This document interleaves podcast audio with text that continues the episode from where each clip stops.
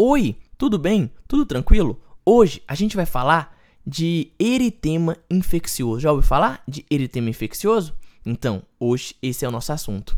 Meu nome é Lucas e esse é o Consegue Me Explicar. Antes de mais nada, eu te faço aqueles convites de sempre. Se você não segue Consegue Me Explicar aqui no Spotify e no Cashbox, por favor, cogite seguir. Você clicando nesse botãozinho de seguir, você vai estar recebendo todo domingo os três novos episódios do Consegue Me Explicar. Sim, todo domingo a gente libera três novos episódios para você que quer estudar um pouquinho de medicina e quer atualizar a sua conduta médica e profissional. Além disso, se você tiver interesse, siga a gente no Instagram. O Instagram do Consegue Me Explicar é arroba consegue me explicar, underline. Arroba consegue me explicar, underline.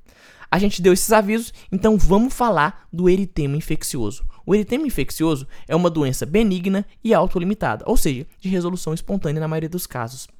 A faixa etária que o eritema infeccioso acomete são pacientes de 5 a 15 anos. A transmissão dele é por meio de gotículas infectadas da nasofaringe. A etiologia dele é viral e ele é transmitido pelo parvovírus B19. Então, o parvovírus B19 é o responsável por levar ao eritema infeccioso.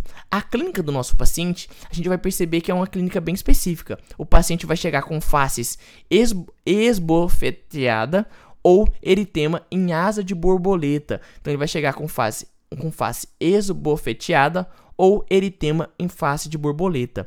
A evolução dessa doença, a gente tem que pensar naquela questão básica, lembra? Fase de incubação e fase é, exantemática. A gente não vai ter a fase prodrômica no, no, no eritema infeccioso, apenas a fase de incubação e a fase exantemática. Não tem a fase prodrômica no eritema infeccioso não tem a fase prodrômica no eritema infeccioso, certo? Então a evolução se dá da seguinte forma: a gente tem essa fase de incubação do desse parvovírus B19, que é que dura em torno de 15 a 18 dias. A fase exantemática ocorre da seguinte forma: a gente, ela é dividida em primeira fase, segunda fase e terceira fase. Na primeira fase, a gente tem esse eritema em bochechas e palidez perioral. Aquela face esbofeteada ou asa de borboleta. Na segunda fase, ela ocorre 1 a 4 dias após a infecção e a gente vai perceber essa é, disseminação do eritema para o tronco e extremidades proximais e superfícies extensoras. A gente percebe também uma palidez central das máculas, que fica de forma rendilhada ou reticulada, além de um início de uma co leve coceirinha, um leve prurido, e começa a desaparecer, que desaparece sem descamação. Então essas lesões costumam desaparecer sem houver, sem houver uma descamação. A terceira fase é a fase da recidiva do exantema, que ocorre de 1 a 3 semanas.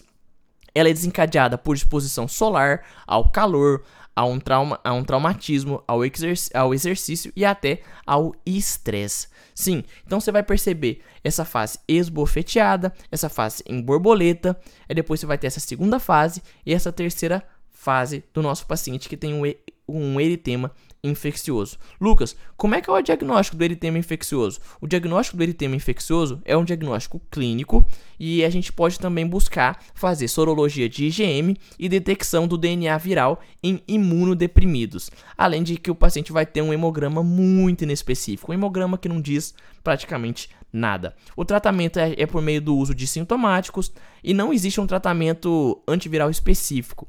E com imunodeprimidos, com supressão medular, eles podem se beneficiar se a gente utilizar imunoglobulina intravenosa. Lembra, apenas em imunodeprimidos com supressão medular que pode se beneficiar. E para o eritema infeccioso, não existe uma vacina, tá? Não existe vacina para o eritema infeccioso. As complicações principais dessa doença é a questão da crise aplásica transitória, púrpura trombocitopênica, meningite asséptica, artralgia e artrite. Certo? Tranquilo? Era isso que eu queria falar com você sobre sobre eritema infeccioso. Espero ter te ajudado. Não esqueça que é uma doença viral que tá que tem que é de caráter benigno e autolimitado. Está relacionado ao parvovírus B19. Essas faces esbofeteadas ou eritema de borboleta também são bastante importantes para você avaliar e ficar de olho. E claro, eritema infeccioso não tem vacina. Certo? Espero que você tenha gostado desse episódio. Não esquece de compartilhar para geral. Clica nesse botãozinho de seguir.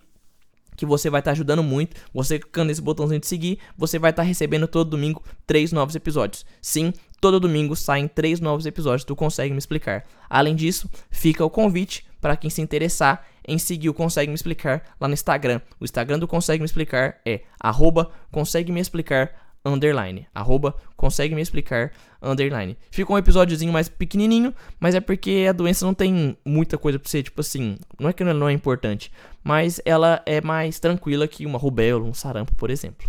Certo? Um beijo, valeu, falou e fui!